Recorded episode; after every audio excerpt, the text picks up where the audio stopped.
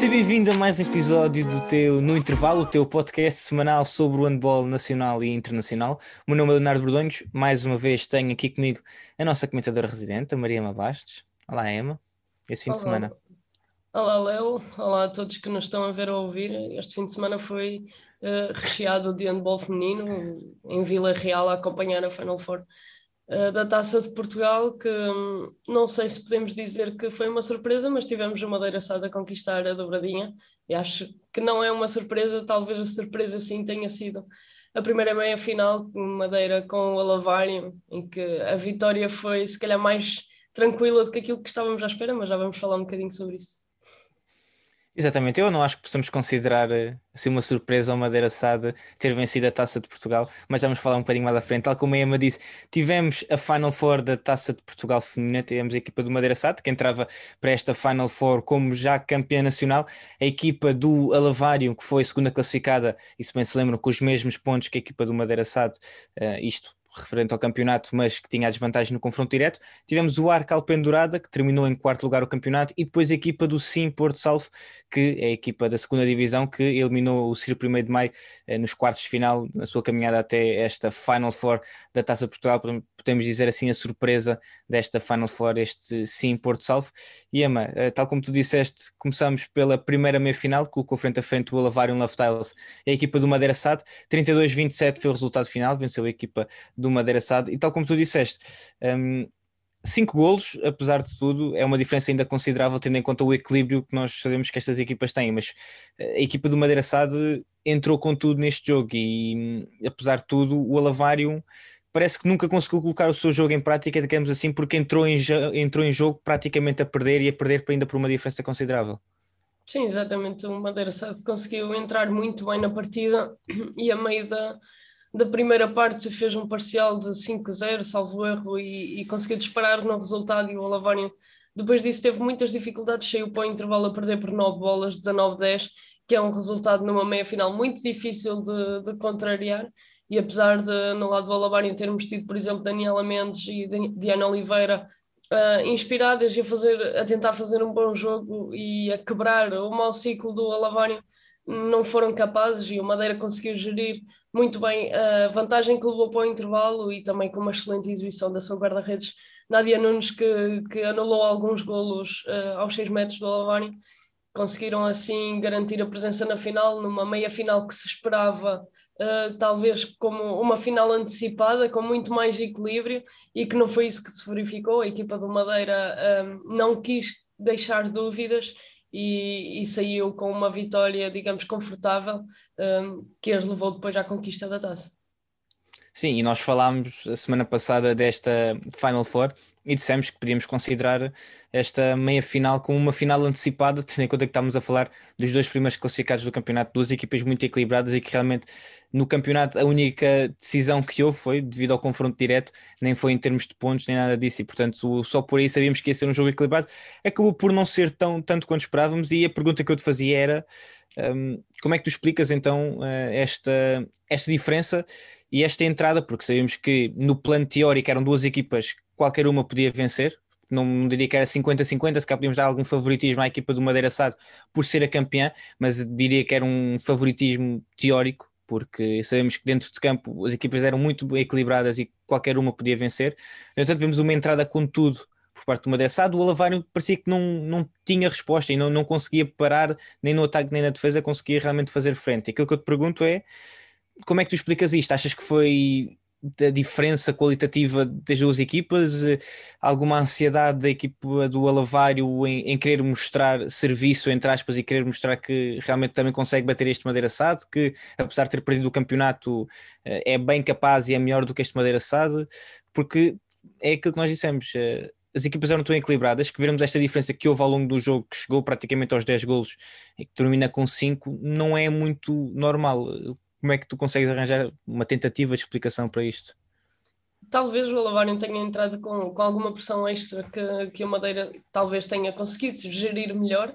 Uh, lá está, como tu referiste, o Alavário talvez quisesse vingar o campeonato e mostrar que, que seria melhor do, do, que o Madeira SAD, mas acho que o Madeira entrou para este jogo muito bem preparado, conseguiu anular uh, grande parte das soluções ofensivas do Alavário. O Alavário recorreu a 7 para 6 para tentar anular uh, esse bom momento defensivo do Madeira SAD, mas acabou por não correr bem. A equipa do Madeira não sei ao certo quantos golos fez de, de baliza vazia, mas alguns 4 ou 5 golos que ajudaram a ampliar ainda mais a vantagem. O Alavário ia tentando recorrer a outras, a, outras táticas, nomeadamente a esse 7 para 6 para, para combater essa defesa do Madeira Sado, que para mim acho que é o ponto forte desta equipa, e não conseguiram, e o Madeira muito bem conseguiu anular todas as, as soluções do Alavário um, e aproveitar isso ainda para, para aumentar a vantagem, e também defensivamente o Alavário teve algumas dificuldades.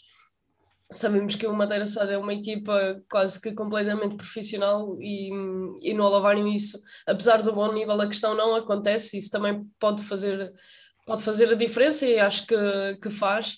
E isso viu-se nesta primeira final, o Madeira Sado muito bem preparado a defender muito bem, a conquistar boas bolas e a fazer golos fáceis que permitiram uh, ampliar a vantagem e tornar esta meia final se calhar menos interessante para quem estava a ver, mas fez o seu trabalho e conseguiu chegar à final. Exatamente, o Madeira Sade que venceu então a equipa do Alavário Loftaus por 32-27 nesta que foi a primeira meia-final da Taça de Portugal. Uh, e depois passamos então para a segunda meia-final que não era claramente de toda uma, uma final antecipada, acho eu, acho tanto a equipa do Arco Alpendurada como do Sim Porto Salvo não vão levar a mal se dissermos isto.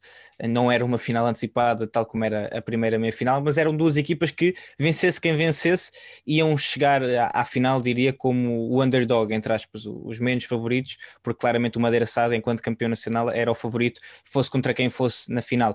Tivemos um, o Alpendurada que venceu o Sim Porto Salvo por 25-23, Ema, e aqui um jogo muito, muito, muito renhido, também um jogo se calhar diria em termos de emoção ou de incerteza no marcador, claramente o melhor jogo nesse capítulo destas duas meias finais.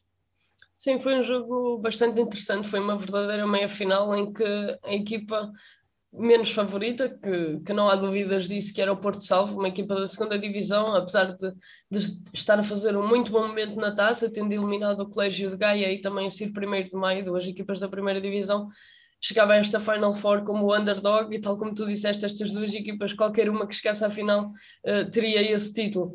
Um, mas o que é certo é que o Porto Salvo entrou muito bem, tem duas laterais muito fortes, uma delas é internacional pelas seleções jovens, um, a Marion Jank, e que fizeram um muito bom jogo e conseguiram levar o Porto Salvo para o intervalo a vencer. Um, do lado do Alpendurada também uma equipa muito jovem, estamos a falar de duas equipas mesmo uh, muito jovens, eu arriscaria-me a dizer que a média de idades das duas equipas não deve fugir dos 20 anos.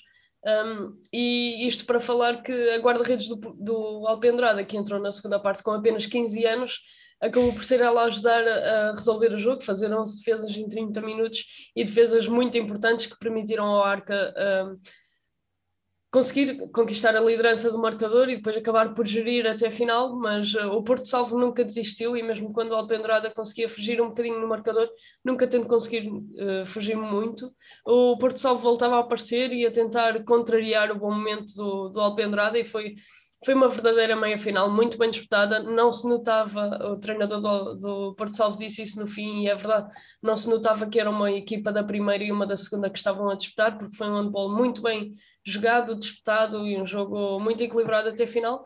Mas acabou por vencer a equipa do Alpendurada, e eu diria com algum mérito, um, porque conseguiu anular o ponto forte do, do Porto Salvo e, e por isso seguir para esta final, frente a um Madeira Sade que sabíamos que iria ser complicado, mas esta equipa do, do Alpendurada estava confiante e acabou por fazer uma boa final. Sim, e tal como tu dizes, Rita Guimarães que termina com 11 defesas, portanto 45% de eficácia, um número também ele astronómico, e também uma palavra para a Rita Costa, não é? A jogadora do, do Alpendurada que terminou com 11 golos em 13 remates, portanto também por aí um número com 11 golos. E ela, se não me engano, foi a melhor marcadora da Final Four, porque ela depois na final, e passamos então para esta final em que a equipa do Madeira Sade também venceu por 26-24, portanto aí também uma diferença mais curta em relação à meia final, que sequer um, um jogo que se esperava mais equilibrado. Aqui a Rita, que também, a Rita, a Mariana Costa, que marcou um, que marcou seis golos nessa final. Emma, aquilo que eu te pergunto era: um, nesta meia final, sabemos que o Madeira Sada era claramente o favorito. O que é que tu achaste desta final? Foi como tu esperavas? Em termos de jogo, sabemos que o resultado já se esperava que o Madeira Sada vencesse, mas o jogo em si um, cumpriu com as tuas expectativas? Não sei, porque eu sinceramente não sabia muito bem o que é que havia de, de, de esperar por este, por este Alpendurada, que sabemos que tinha tido um jogo complicado no, na, no dia anterior, enquanto que o Madeira Sade eh, conseguiu gerir melhor o seu plantel e tem um plantel com muito mais soluções do que o Alpendurada. Sabíamos que o Madeira Sade era favorito e entrava neste jogo com, esta, com essa condição. Mas esperava obviamente um Alpendurada que fosse dar tudo em campo e foi isso que vimos.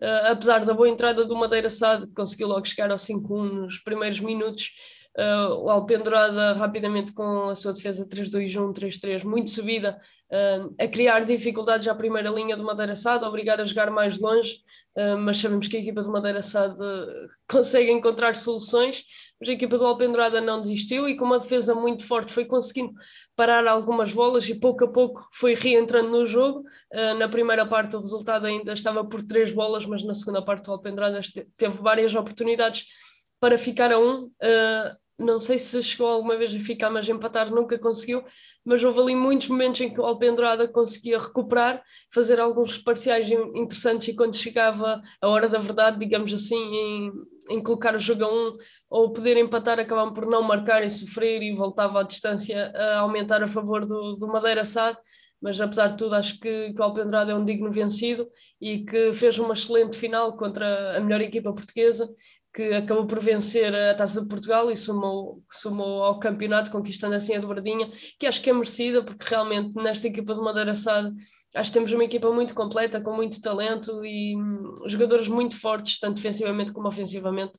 Um, aqui a jogadora número 6 brasileira, deixa-me ver o nome dela, que é para eu não me enganar. Cristiano. Exatamente, a Cristiano, que é uma jogadora que eu diria uh, especialista defensiva, teve a oportunidade de atacar nesta Final Four que é uma coisa que ela não faz com, com muita regularidade e teve muito bem.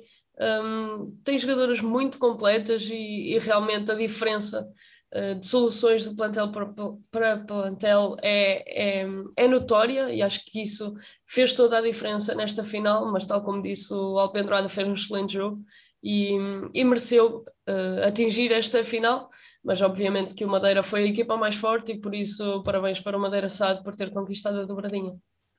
Exato, o Madeira Sade que fez então esta dobradinha. Mariana Azevedo foi a MVP da final, ainda que a melhor marcadora tenha sido o Neide Duarte com nove golos. E Emma, um, temos então o Madeira Sade que vence a dobradinha, portanto, se dúvidas houvessem sobre quem é que seria a melhor equipa depois daquela, e nós até falámos isto a semana passada, que será que podíamos dizer que o Madeira Sade era claramente a melhor equipa esta época, tendo em conta o campeonato, pelo que vimos também na Final Four, um, de poucas dúvidas podem haver ainda. Uma equipa que não só vence no campeonato, mas depois também, frente a frente com o Alavário, consegue vencer e ganha a taça de Portugal. Acho que as dúvidas aí uh, foram todas postas de lado e, portanto, temos uma Madeira SAD que o presidente disse um, há dias que a equipa não iria jogar nas competições europeias, que não fazia sentido colocar em risco o futuro financeiro do clube para jogar este ano nas competições europeias e que disse então que possivelmente no futuro, quando uh, esses encargos fossem mais facilmente uh, como é que eu ia dizer, geríveis, quando fosse mais fácil gerir esses encargos financeiros que a equipa tem que fazer, essas despesas, então poderiam pensar em disputar competições europeias. No entanto, hoje ou ontem já ficámos a saber que a equipa do Madeira Sado vai confirmar uh, a sua presença nas competições europeias. E Ema, temos três equipas portuguesas femininas que têm direito às competições europeias, a equipa do Madeira Sado, do Alavário Laftiles e do Benfica. Já temos a confirmação que o Madeira Sado então vai disputar as competições europeias. Não sei se tu aqui me sabes confirmar se veremos o Benfica e Alavário.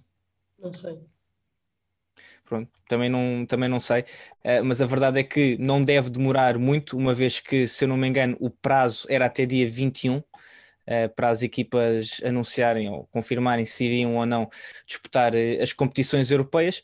Portanto, sim, era até dia 21 de junho.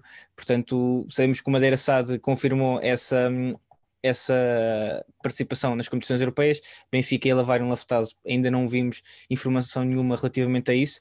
E Emma, nós falámos no início desta época da necessidade, relativamente ao jogo do, do Alavário, quando o Alavário foi jogar contra o Granollers a Espanha, na, não foi na European League ou foi na European na Cup? Cup? Na foi Cup. na European Cup. Pronto, e falámos então sobre esta necessidade de termos as equipas portuguesas a disputar competições europeias, essa competitividade que aumenta ver as equipas portuguesas a disputar eh, a Europa e a, jogar contra equipas que têm um ritmo diferente.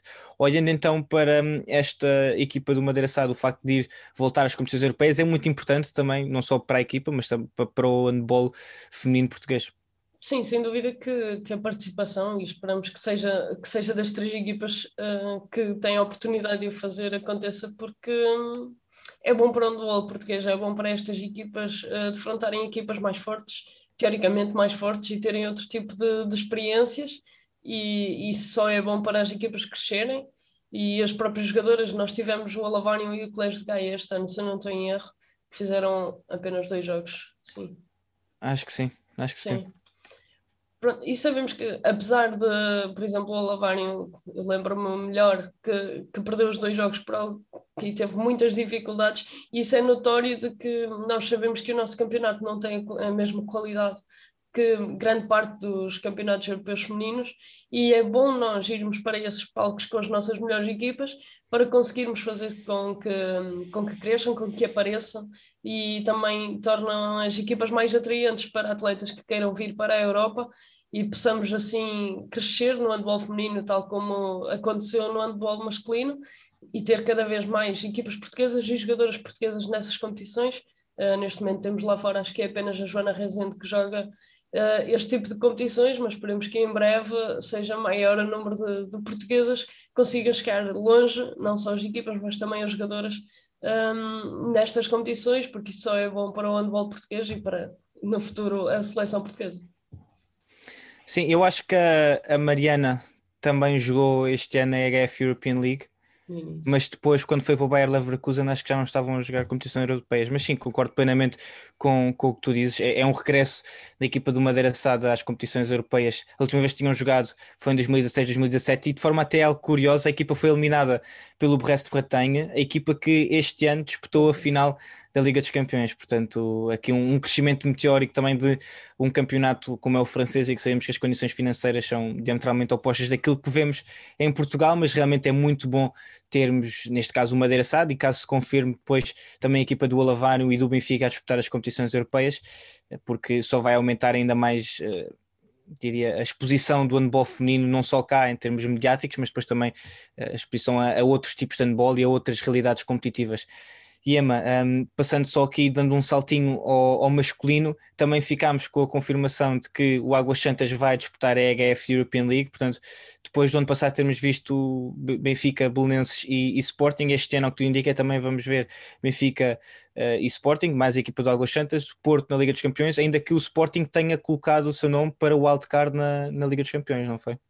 Sim, é verdade, o Sporting uh, candidatou-se àqueles seis, seis convites que existem para participar na, na, Champions League, mas sinceramente tem 12 equipas que o solicitaram e vai ser muito difícil para, para o Sporting, na minha opinião, conseguir um wildcard. Eu não sei quais são as tuas apostas, mas até podíamos dizer quem são os nossos seis que levam o wildcard. É pá, isso vai ser complicado porque nós já sabemos que isto muitas vezes não tem só que ver com a questão uh, desportiva, não é? Sabemos que vai envolve, para além disso, acaba por envolver uh, as questões também mediáticas de que clubes é que vão vender mais ou vão vender menos. Um, mas sim, força. Queres começar tu? Posso começar? Força. Primeiras senhoras, não é? Tu és um cavalheiro. Eu espero que. Eu acho que há aqui dois que são praticamente garantidos, que é o VES para mim e o Montpellier, portanto uhum. restam quatro. Um, desses quatro, eu acho que, que o Brest, pela, pela prestação que fez este ano na Champions, e também porque agora vamos ter lá o Nuno Farelo como treinador adjunto, um, mas sinceramente acho que pela, pela campanha que o Brest fez este ano, uh, vai conseguir o wildcard sem, sem grandes dúvidas depois aqui as coisas já começam a complicar um bocadinho. Um, sobrando três, eu acho que. Eu acho que o Dinamo Bucuresti também vai Calma, entrar. isso é o último. Sou eu que estou a Não, fazer a aposta agora. Não, mas tu, estás- tu já disseste, os, os três Os que três. tu disseste são, os meus- são a minha metade também. Tendo em mas conta que provavelmente, provavelmente vamos não, concordar não. nos outros todos. Não. Estes não? três Então são pronto. óbvios. Estes três são ok, óbvios. então Depois pronto. E, é é e o eu, acho, eu acho que o Dinamo também é praticamente Pronto, mas óbvio. a mim o, o Dinamo era o último que eu ia dizer. Mas eu digo que é o meu Ah, quarto. Pronto. Mas pronto, ok. Digo o motor, o campeão ucraniano, porque também tem Uhum. estado na, na Liga dos Campeões. Campeões. Ahm, mas aqui já, já começam a surgir algumas dúvidas. Ah, depois, talvez o GOG da Dinamarca, e a minha última aposta seria no Dinamo Bucareste, não pelas campanhas que, europeias, mas principalmente pelas contratações que o clube fez este ano, ah, pelo Xavi Pascoal e pelo Cédric Saraindo. Ah, acho que esta equipa terá um wildcard que não sei se vai gerar polémica ou não, mas ah, eu acho que lá está, não é pelas campanhas que têm feito, mas sim pelas contratações que fizeram, acho que vão conseguir entrar na competição. Sim, eu também concordo com o Montpellier, Veszprem e e o Meshkov Brest eh, e o Dinamo Bucareste. Eu acho muito pouco provável nós não vermos um Dinamo Bucareste com os nomes que estão a chamar e, e com todos os valores monetários que nós sabemos. E, e mesmo olhando eh, o pavilhão do Dinamo Bucareste é um pavilhão que quando tem, quando tem adeptos eh, mete medo.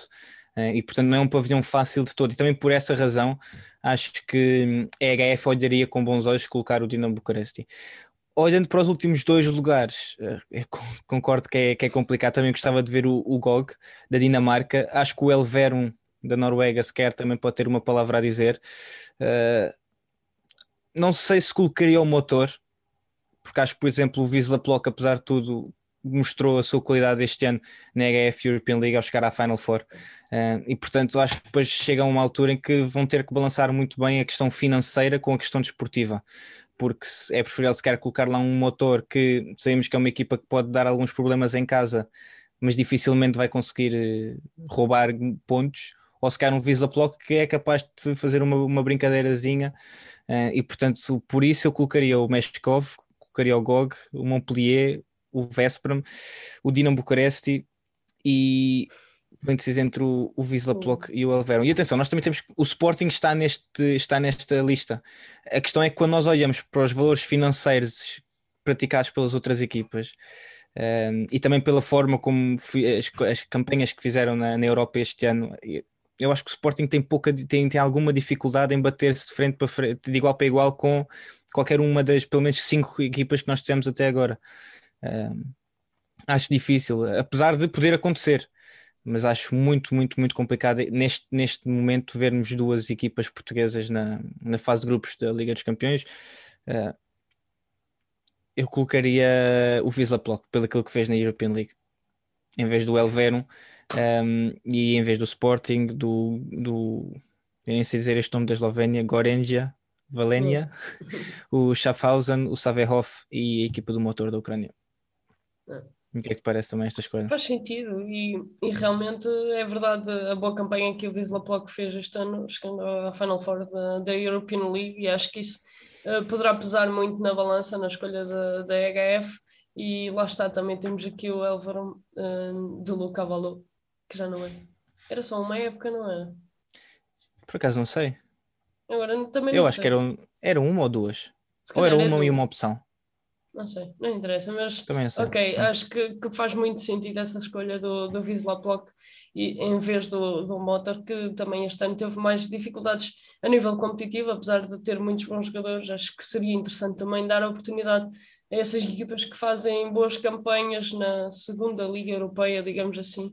Para E o o também é uma equipa na- com tradição na Liga dos Campeões. é Sim, uma equipa claro. que fez anos e anos e anos eh, e às vezes até bateu o pé na Polónia. Também não é um, lugar fácil. Agora tem o problema de ter um Kielce no campeonato polaco, que sabemos que domina claramente, e ainda para mais com as contratações todas que já tem, que tem para a época que vem, que tem para daqui a duas épocas.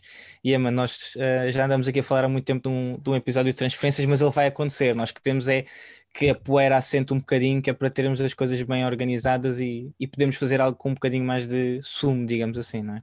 Sim, queremos fazer um, um episódio bastante interessante para podermos eh, discutir essas transferências e cada clube vai ganhar ou perder com a saída e a entrada de jogadores, acho que vai ser eh, bastante interessante, mas lá está, como tu disseste, vamos aguentar um bocadinho eh, até para termos mais confirmações e podermos fazer um episódio mais elaborado e mais completo.